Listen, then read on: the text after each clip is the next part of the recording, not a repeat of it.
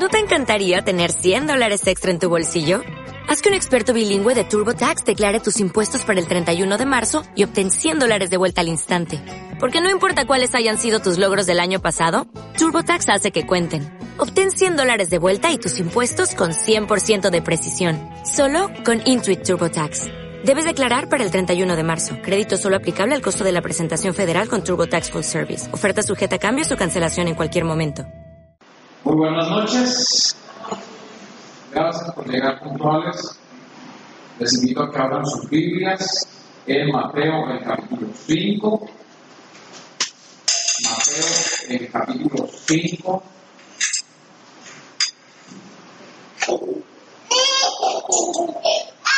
Mateo 5.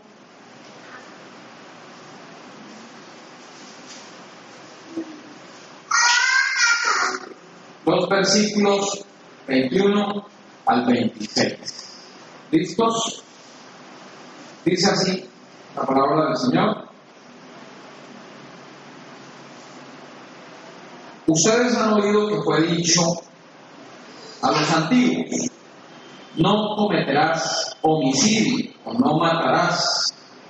Y cualquiera que cometa homicidio será culpable en el juicio.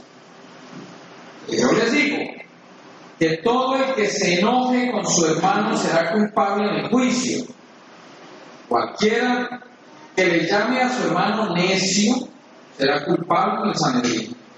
Y cualquiera que le llame fatuo será expuesto al infierno del fuego. ¿Cuántos dicen amén? Por tanto, si has traído tu ofrenda al altar y allí te acuerdas de que tu hermano tiene algo contra ti, deja tu ofrenda allí delante del altar y ven, reconcíliate primero con tu hermano y entonces vuelve y ofrece tu ofrenda. Reconcíliate pronto con tu adversario mientras estás con él en el camino. No sea que el adversario te entregue al juez y después al guardia y seas echado en la cárcel. Cierto te digo que jamás saldrás de allí hasta que pagues el último centavo. ¿Listo? ¿Cómo les parece? ¿Qué tal ese más yo os digo número uno? ¿Cuántos de ustedes son culpables por eso? Le he puesto a, como título hoy Mea culpa. Es una expresión latina, ¿cierto? Que significa por mi culpa. ¿Sí? O soy culpable. Culpa mía. Culpa mía, pero esta sí es verdad. Esta sí es verdad. Somos culpables. Mea culpa. Señor de los cielos, gracias te damos porque tú eres fiel, maravilloso, porque nos has dejado tu palabra preciosa. Gracias porque has traído aquí a estas personas, quienes han dedicado esta parte de su día, de la noche, para congregarse con los demás hermanos y además escuchar y escudriñar un poquito aunque sea por encima las escrituras. Señor, bendícenos y enséñanos que tu Santo Espíritu se manifieste en este lugar, siempre se exponga tu palabra, para que tu voz sea escuchada en nuestros corazones de manera diaria. Guárdanos en Jesucristo nuestro Salvador. Amén. Muy bien, y entonces aquí tenemos el primero de los más yo os digo. Entonces, ¿alguno de ustedes se ha enojado? ¿Alguno de ustedes alguna vez se ha enojado? Y la pregunta que uno se hace es, ¿por qué? ¿Por qué compara el Señor Jesús a un asesino con alguien que da ira, que se enoja contra su hermano? Entonces, aquí hay una serie de cosas que son conflictivas, sobre todo para los que sufrimos de mal humor. Eh, ustedes han escuchado. Yo quiero aquí comenzar antes de entrar en el por qué. Quiero comenzar a explicarles el qué. Ustedes, dice el Señor, ustedes han escuchado o ustedes han oído. Fíjense en la importancia de la palabra escuchar, u oír. El Señor comienza aquí una serie de contrastes. Lo que ellos habían escuchado y lo que Él les dice o, lo, o la interpretación correcta a esa ley. Ahora, fíjense que no dice, ustedes han leído, Fíjense que ahí el pasaje nos dice cómo está escrito. Lo que quiere decir con esto es que el Señor no se está oponiendo aquí a la ley,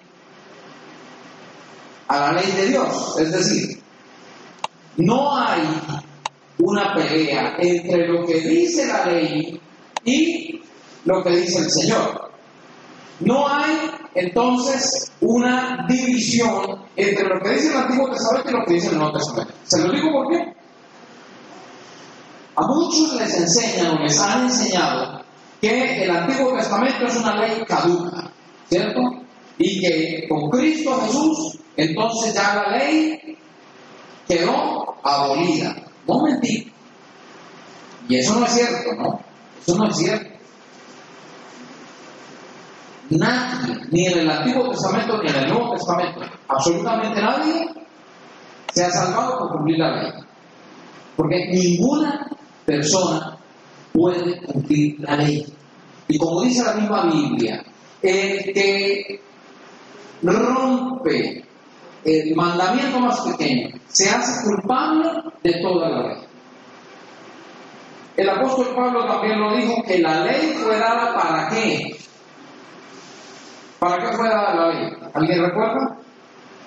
Para manifestar el pecado del hombre, para mostrar que el hombre es pecador y que no puede cumplir la ley. Y el apóstol Pablo lo dice. Entonces, no es que hubo un tiempo en el que la gente se salvaba por cumplir la ley, porque nadie puede cumplirla con excepción de Cristo Jesús. Entonces, ¿por qué se salvaba la gente en el Antiguo Testamento, en tiempos del Antiguo Testamento? ¿Por qué? Por fe. Sacrificios que hacían. ¿Cómo? Por fe. Ahora, algunos dicen, algunos dicen por sacrificios que hacían. ¿Está bien? Bien.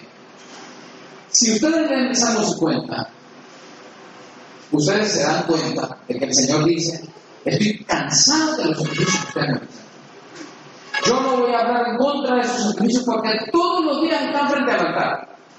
Pero su corazón está lejos de mí. ¿Sí? Porque conocían la ley. El Señor dice a través del profeta, esta, esta gente, esta nación, de labios me honra, pero su corazón está lejos de mí. Bien, entonces. ¿Por qué, Héctor Andrés? Por fe. Por fe. En el pasaje de Hebreos capítulo 11, que habla de la fe, ¿cuántos personajes del Antiguo Testamento? Casi todos son del Antiguo, todos son del Antiguo Testamento. Y por la fe, por la fe, por la fe. Y además, también, y esto va a ser complicado para algunos de ustedes, y se los advierte, va a ser complicado. Pero hemos escuchado muchas veces que estamos viviendo en tiempos de la gracia. ¿Cierto? En periodo de la gracia. Dígame un periodo que no haya sido de gracia. Cuando Adán y Eva pecaron, el Señor los expulsó del Edén, ¿cierto? Los sacó del Edén. ¿Para qué? Para protegerlos. No sea que ellos coman del árbol de la vida y vivan en pecado para siempre. Una protección. ¿Cómo se llama esa protección? Gracia. Usted dice, pero no está claro, no está muy claro. Le voy a decir, vamos a ver, le voy a dar este ejemplo y me dice, ¿qué es? Jacob. Y Jacob es engañador, ¿cierto?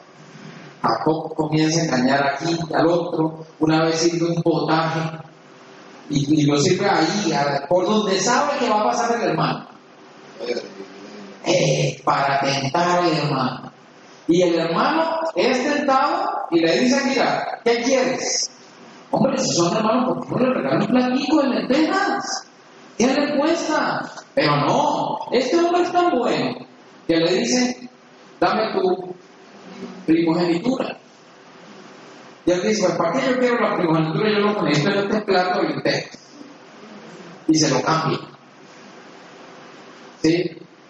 Y después Jacob va y su papá ya está viejito y se aprovecha en la vejez de la falta de vista de su papá, hasta la falta de oído de su papá. Y entonces, ¿qué hace? La mamá le ayuda y va y coge un cabrito de ahí y lo guisa y después va y se pone la piel y se pone las vestiduras de, de Saúl, que no le hablaba todos los días porque huelen a campo, ¿cierto? Y, y entonces eh, se, se pone las vestiduras de Saúl y se va con el vello de, de, del cabrito y él se acerca y dice, dice Isaac, la voz de Jacob, pero es el vello, los brazos y el olor de la ropa de Saúl. Y no solo le quitó la primogenitura, sino que le robó la bendición. Y después, cuando ya tiene la primogenitura y la bendición, ¿qué es lo que hace Jacob? Sale corriendo de ahí antes que tocarse el hermano. Y cuando llega el hermano, dice, Padre, he venido aquí para que tú me bendigas. Padre, tú te bendigas si yo te bendiga. No, yo, acabo de llegar. Entonces tu hermano me engañó y se llevó tu bendición. Dame otra, no puedo. Para uno solo. Y ya se la di a él. Y va Jacob, dígame, ¿Jacob es culpable o es inocente? Pero que yo lo culpable. Usted lo ve, todo lo vemos culpable, porque es imposible verlo inocente. Así es. Urdió el plan y le salió, le funcionó y se fue. Y cuando él se va en la noche, no tiene dónde acostarse. ¿Y qué le toca? ¿Dónde le toca recostarse? Por una piedra. Y tiene una visión. Y él ve algunas cosas. Él ve una escalera. Ángeles subiendo y bajando. Y al Señor arriba de la escalera. Ve tres cosas. Escalera, ángeles, Escucha tres cosas. En la soledad, yo estaré contigo.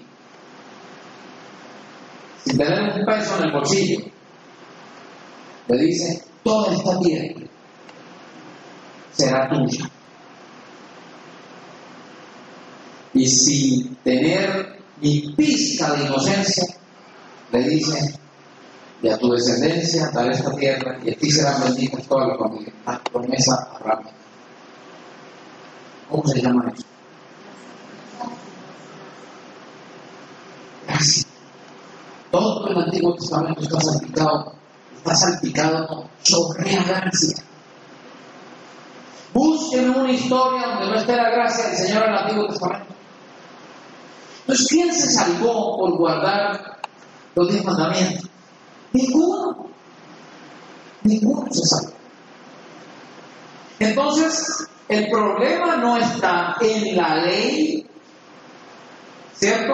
El Señor no se está oponiendo a la ley, se está oponiendo a la interpretación que los eruditos judíos de varios siglos antes le habían dado a la ley de Dios. Es decir, no era lo que ellos veían en la ley, era lo que ellos habían escuchado, la interpretación que los estudiosos de la Biblia, los intérpretes de la ley, le habían dado a ella. Y para la próxima semana vamos a tener uno, uno bueno, ¿no? Eh, con la miradita, estos ojos que a veces nos traen problemas. ¿Y qué era lo que ellos decían de no matarás? Habían dejado un, una lista larga de temas de cuándo eran asesinados y cuándo no era asesinado. Además de lo que decía la. Ellos habían interpretado la ley y el Señor dice, no, Muy posiblemente los escribas y los fariseos y los saduceos miraban a los asesinos de una manera despectiva, ¿cierto? Ahora, ¿quién no? ¿Usted cómo mira a un asesino? Pero ¿qué acaba de decir Jesús en el versículo anterior? Si la justicia de ustedes no es mayor que la de los escribas y fariseos, ustedes no entran al reino del cielo. Fíjense ustedes, la justicia mayor que la, la, de los escribas y fariseos. Y los escribas y fariseos, cuando yo le digo a usted fariseo, ¿qué es lo primero que se le viene a la cabeza? Falso, hipócrita, ¿cierto? En el tiempo de Jesús eso no era así. Cuando en el tiempo de Jesús se escuchaba la palabra fariseo, eso era sinónimo de qué? de respeto, de honra, de alguien que guardaba la ley y era estricto. Y yo le digo, no todos los fariseos eran malos, no todos los fariseos eran incrédulos. Muchos fariseos llegaron, Nicodemo, ¿recuerdan? Y Nicodemo fue uno de los dos que fue por el cuerpo de Jesús en un acto de adoración. ¿Quién era? Fariseo. No todos los fariseos eran malos. Había muchos fariseos creyentes, pero eran hombres estrictos en el cumplimiento de la ley. Y el Señor Jesús dice, la justicia de ustedes tiene que ser mayor si quieren entrar en el reino a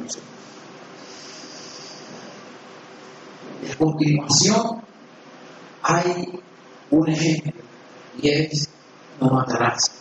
Los fariseos, por lo general, eran hombres tan estrictos. Entre ellos, muy posiblemente, no había ningún asesino. Menos que hubiera justicia. Es decir, hay que hacer la diferencia entre matar en medio de una guerra justa, ¿cierto? Y asesinar. Literalmente lo que quiere decir este mandamiento es no asesinarás. Y el Señor Jesús mira la ley del Antiguo Testamento y le dice, ustedes han escuchado, han oído que fue dicho a los antiguos, no cometerás homicidio o no, eh, no matarás, no asesinarás. Y cualquiera que cometa homicidio será culpable en el juicio. A yo digo. Y aquí es donde entramos. Más yo os. ¿Y qué es lo que dice el Señor Jesús? Y aquí podríamos dividir la siguiente sección en cuatro partes. La primera parte la podríamos llamar la prohibición del asesinato. La prohibición del asesinato. ¿Cuál es la prohibición que hay? Perdón, que borré. ¿Me da culpa? ¿Cuál es la prohibición del asesinato?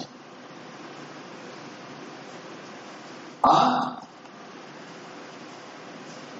La prohibición del asesinato. Versículo 21. Basado en la ley que está en Éxodo, capítulo 20, versículo 3. No matarás. No asesinarás. ¿Qué hay detrás de un asesinato? ¿Qué hay detrás de un asesinato? ¿Cómo? ¿Qué hay en un asesinato? Hay, hay odio, ira.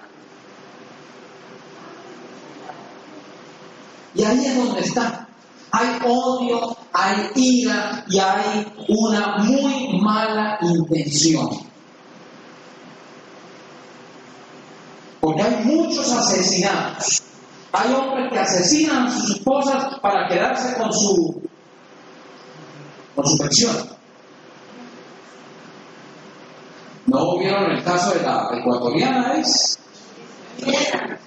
La chilena. La chilena. Y todo el tiempo hay personas así. Es decir, no necesariamente hay un odio en contra de la persona sino hay una mala intención detrás. Es decir, hay un corazón malo. Entonces, el corazón malo, con una mala intención, asesina. ¿Y quién está pensando en la persona asesina? En él mismo. Está pensando en su bienestar, está pensando en quitarse un peso de encima, está pensando en quitarse un enemigo de encima. Hay un corazón malvado detrás del asesinato. Pero entonces, esto está claro para ellos y está claro para nosotros, ¿cierto? Es decir, ¿quién no cree que el asesinato es malo y merece juicio? Y merece un juicio justo y merece ser enviado al calabozo, cadena perpetua, qué sé yo.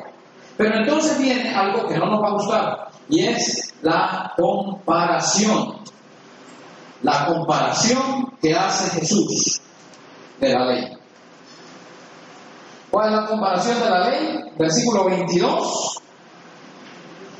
Pero yo digo que todo el que se enoje con su hermano será culpable en el juicio. Cualquiera que le llame a su hermano necio será culpable del Sanedrín. Y cualquiera que le llame fatuo será expuesto al infierno. Y aquí tenemos alguna situación extraña.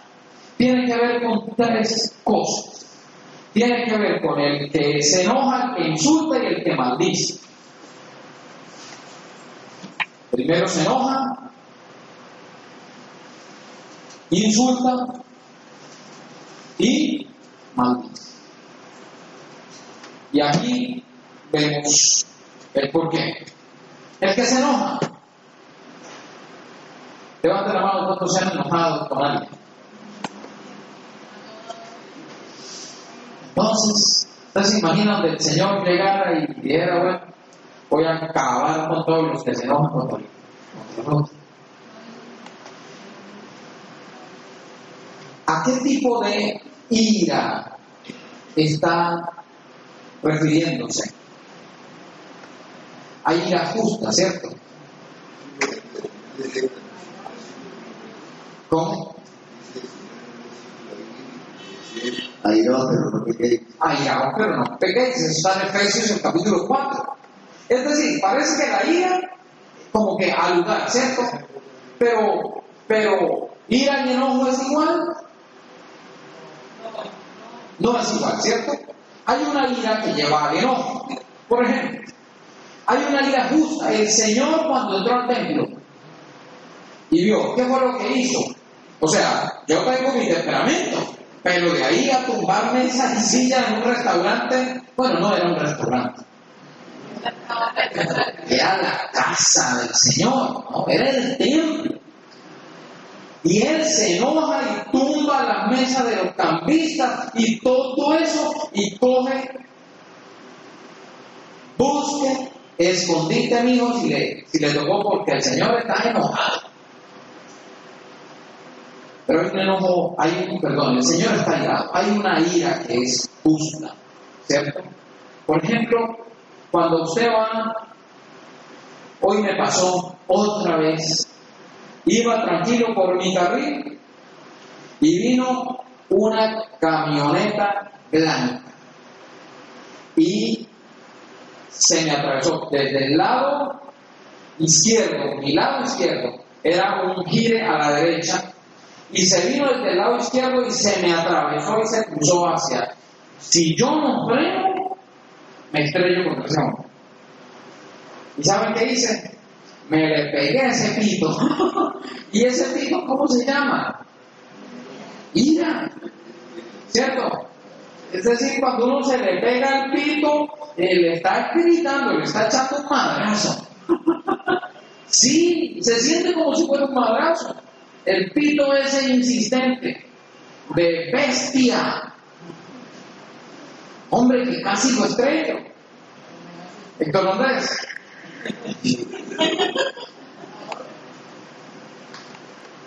Y el Señor dice aquí, este Señor,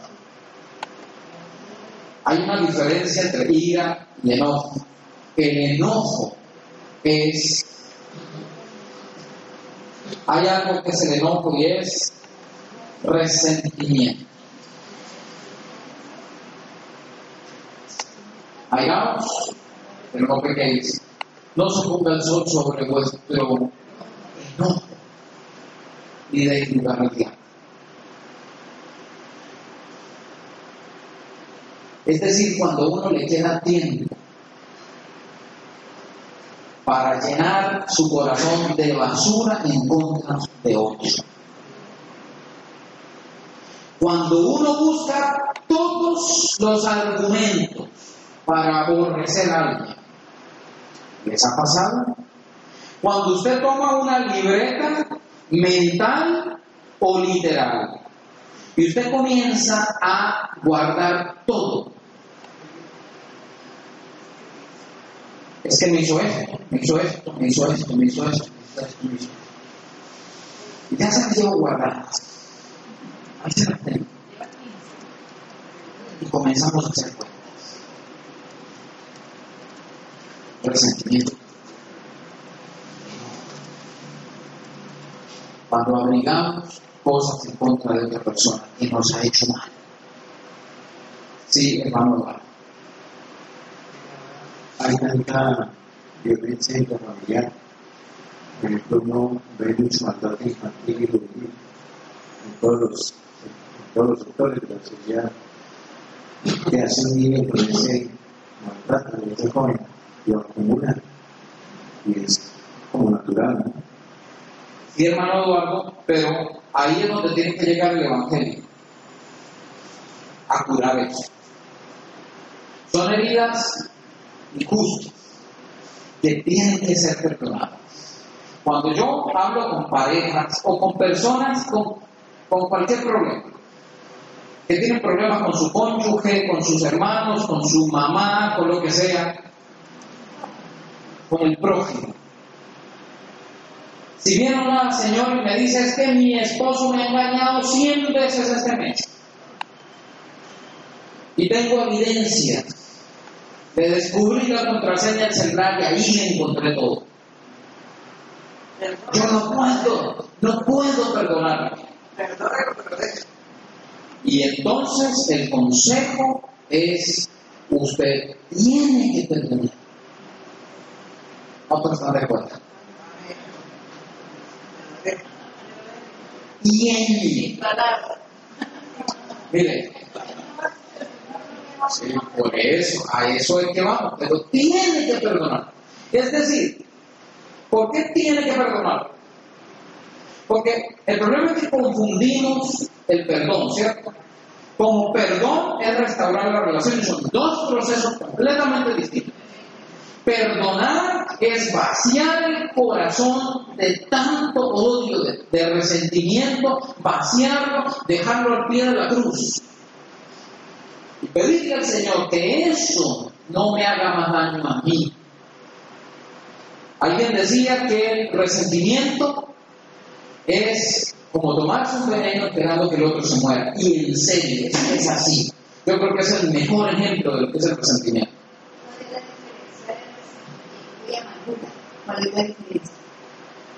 Lo que pasa es que el resentimiento trae amargura. Es decir, cuando uno comienza a acumular, y yo doy este ejemplo, si usted no saca la basura a la calle en un mes, en un mes, imagínese nada más, y le voy a dar el ejemplo más sucio que le puedo dar. Usted come pollito y lo echa a la bolsita de basura. Y los huesitos, las cositas y las echa a la bolsita de basura. Y las va amarrando y las va dejando ahí y las va acumulando en la cocina, en la sala y toda la basura y el plástico y todo eh, lo que sobra del jugo, lo que el niño no se comió y usted lo echa allá, lo que usted dejó del almuerzo y usted lo echa ahí y va sellando. Bien, se le llega a la casa de gusanos. Y de mal olor, de podredumbre. Es lo mismo que hace el enojo, el Comienza uno a llenarse de tanta basura que uno no ve nada bueno. Uno comienza a vivir como amargado. Y todo lo que habla es negativo, es dañino. Se vive quejando de todo y de todo. Y ve a unos muchachitos por ahí agarrando la mano, ¡ay, míralo ahí, pobrecito! No sabe lo que les ve. Y todo, todo, todo lo ve mal. Con los lentes empañados, ¿cierto? Empañados de, de enojo. ¿Y eso qué es lo que trae? Amargura. Es decir, no puede salir una alabanza, no puede salir un buen pensamiento, no se duerme tranquilo, porque el corazón está lleno de basura. Y el Evangelio lo que hace es vaciar, vaciar todos los días. El Evangelio es como ese carro recolector de basura que pasa todos los días, todos los días por su casa. Y le va echando esa basura ahí. Y uno va quedando, por lo menos no tan sucio. Y dice el Señor que se enoja contra su prójimo. Es culpable. Es decir, es tan culpable como un homicida. Y ya casi, ya le voy a dar el, el micrófono. Pero guarde enojo. Vaya acumulando faltas de otros. Vaya acumulando faltas. El día que menos usted piense, no quiere ver pintura a las personas. No la soporta. Le fastidia. Y ahí viene el asesinato en el corazón. Ojalá se muera. Ustedes no saben la cantidad de mujeres a quienes le he cruzado así. El Señor me tiene que responder algún día que se lleve ese hombre para yo poder volver a casar.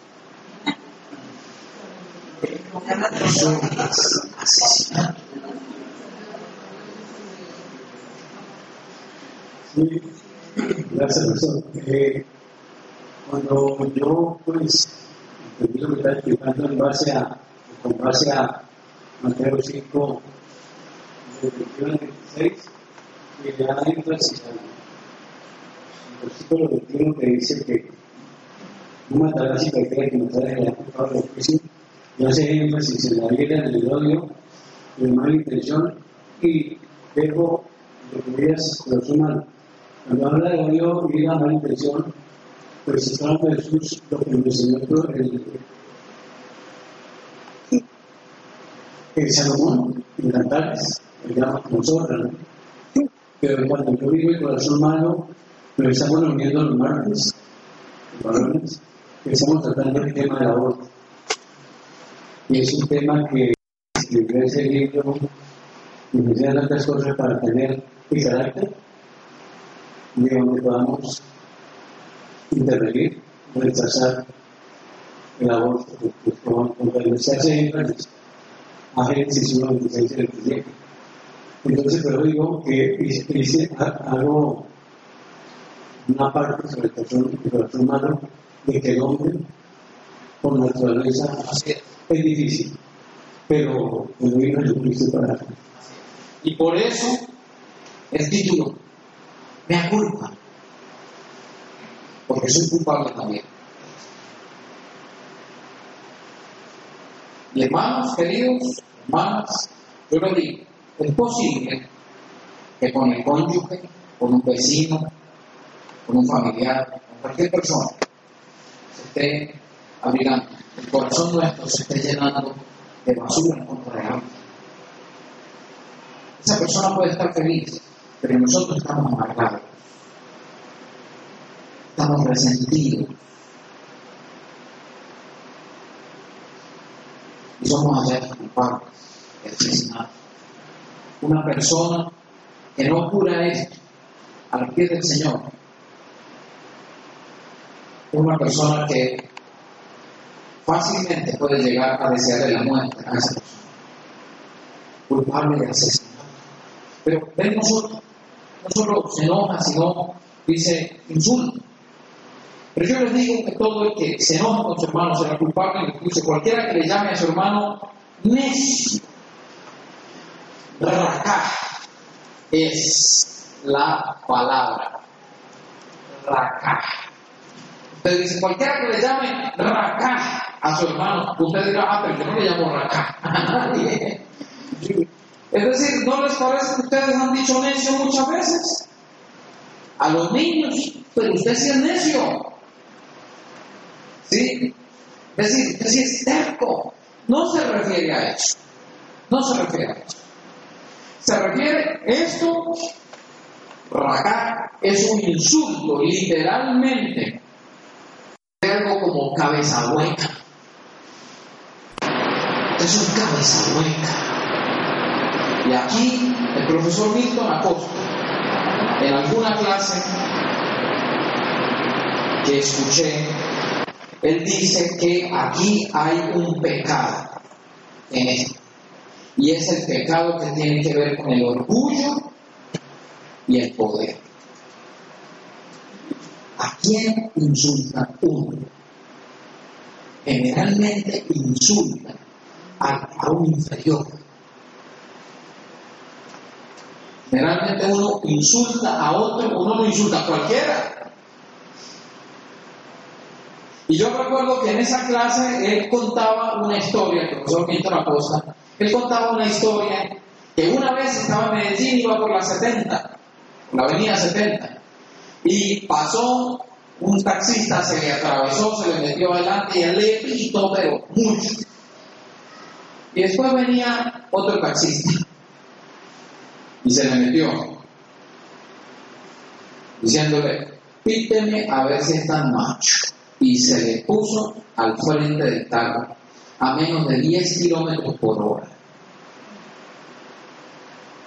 Y él dice, yo no tenía un espejo para mirarme, pero yo creo que estaba blanco como un papel. ¿De quién?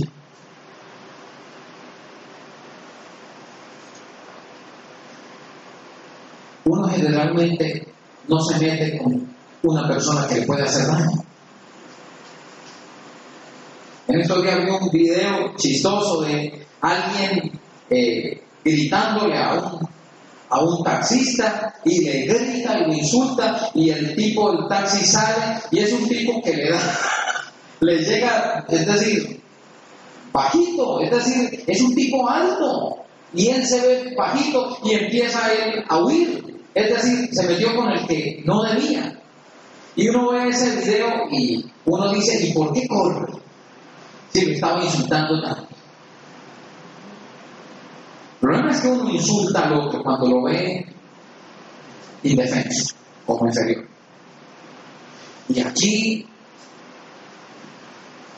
hay algo que tiene que ver con el orgullo, con el que yo me creo más. Y queridos hermanos, es posible que esto tenga que ver con el trato con los empleados, en el trato con los subalternos, en el trato con personas que no tienen nuestra misma capacidad económica, nuestro mismo poder adquisitivo.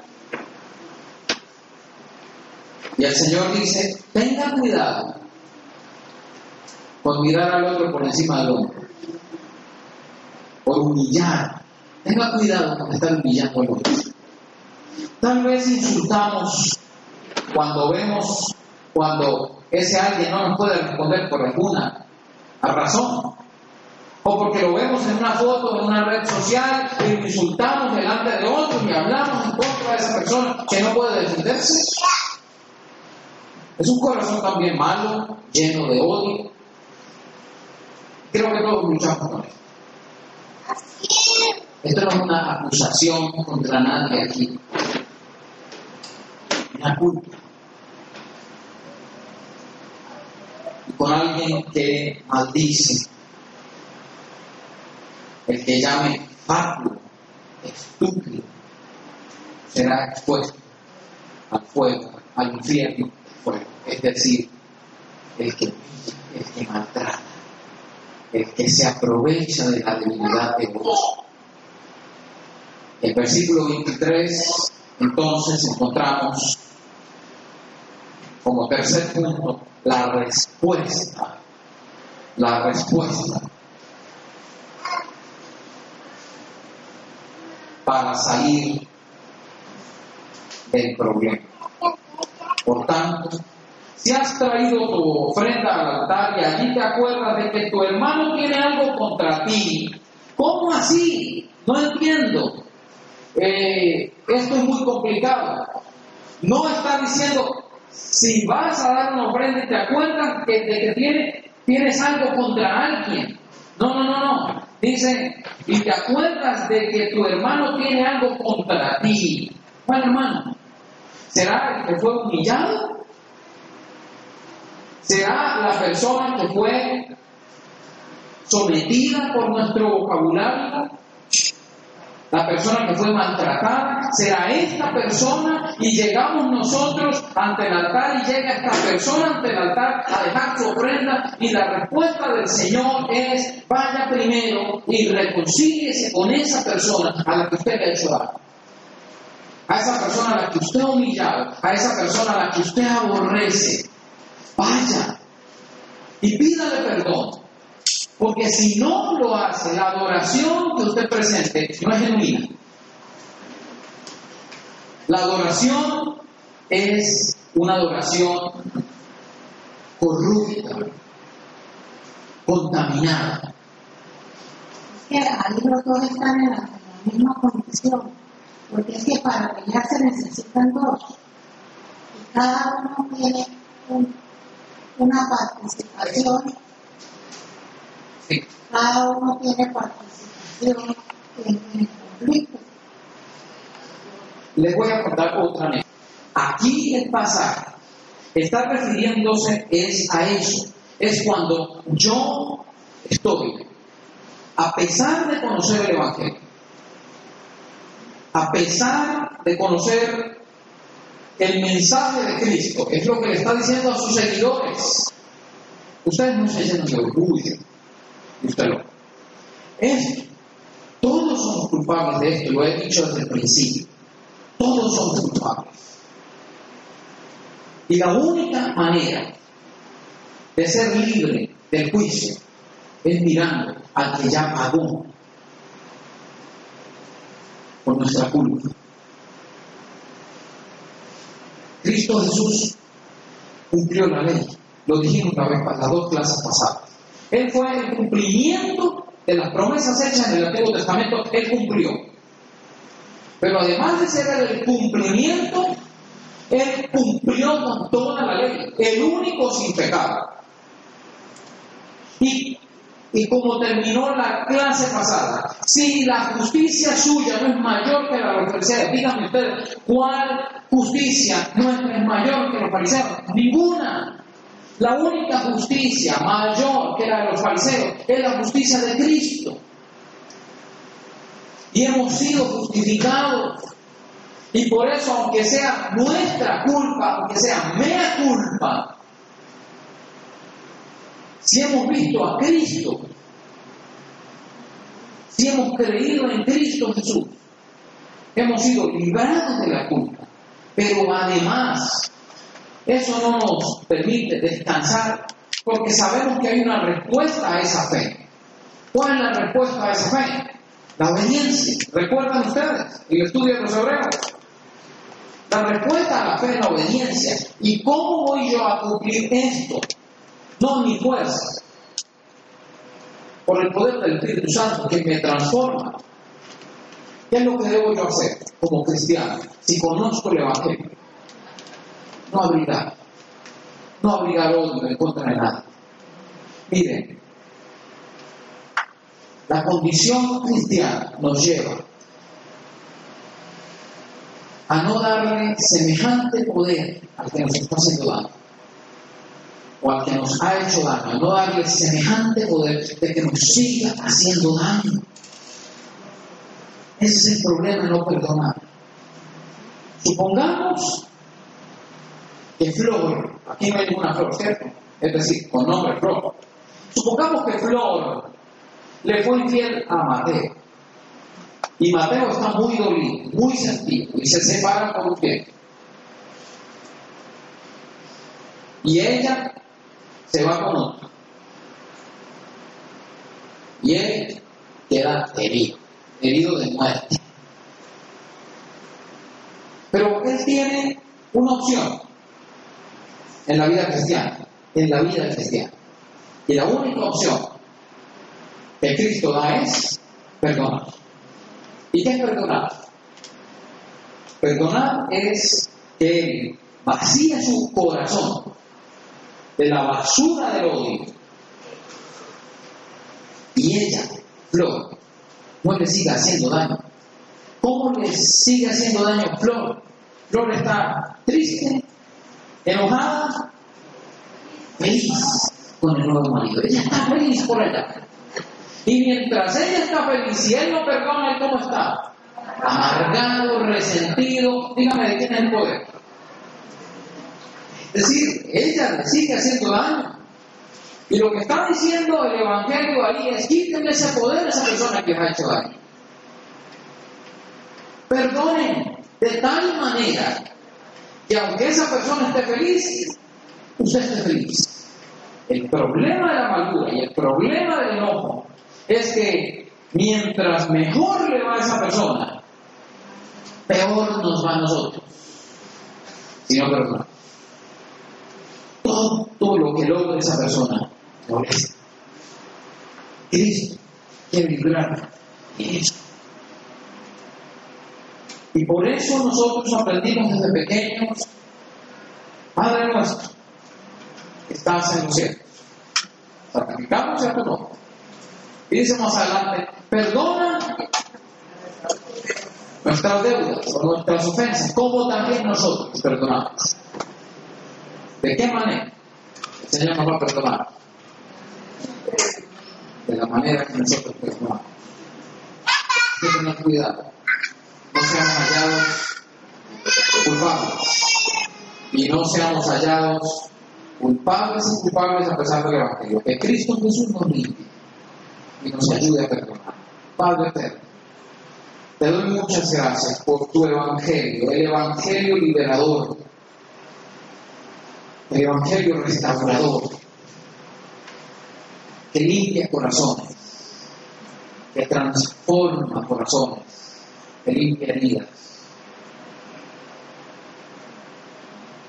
Gracias por esta primera lección, mas yo os digo que tiene que ver con perdonar.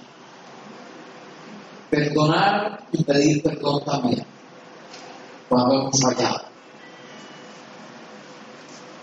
Cuando conscientemente hemos hecho daño con nuestra boca.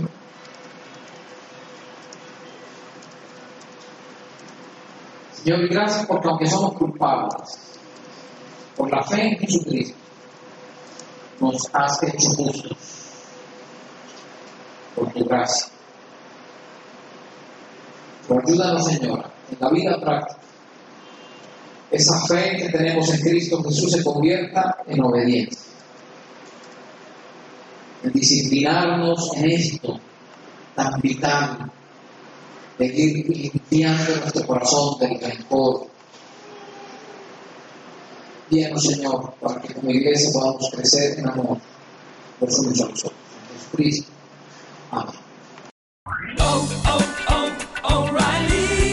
¿Necesitas ayuda? En O'Reilly Auto Parts te ayudamos. ¿Necesitas algún consejo? Te aconsejamos. Nuestros profesionales en autopartes están siempre disponibles para ayudarte a encontrar lo que necesites. Excelente servicio al cliente es solo una de las ventajas que ofrece O'Reilly Auto Parts. Los profesionales en autopartes. oh, oh,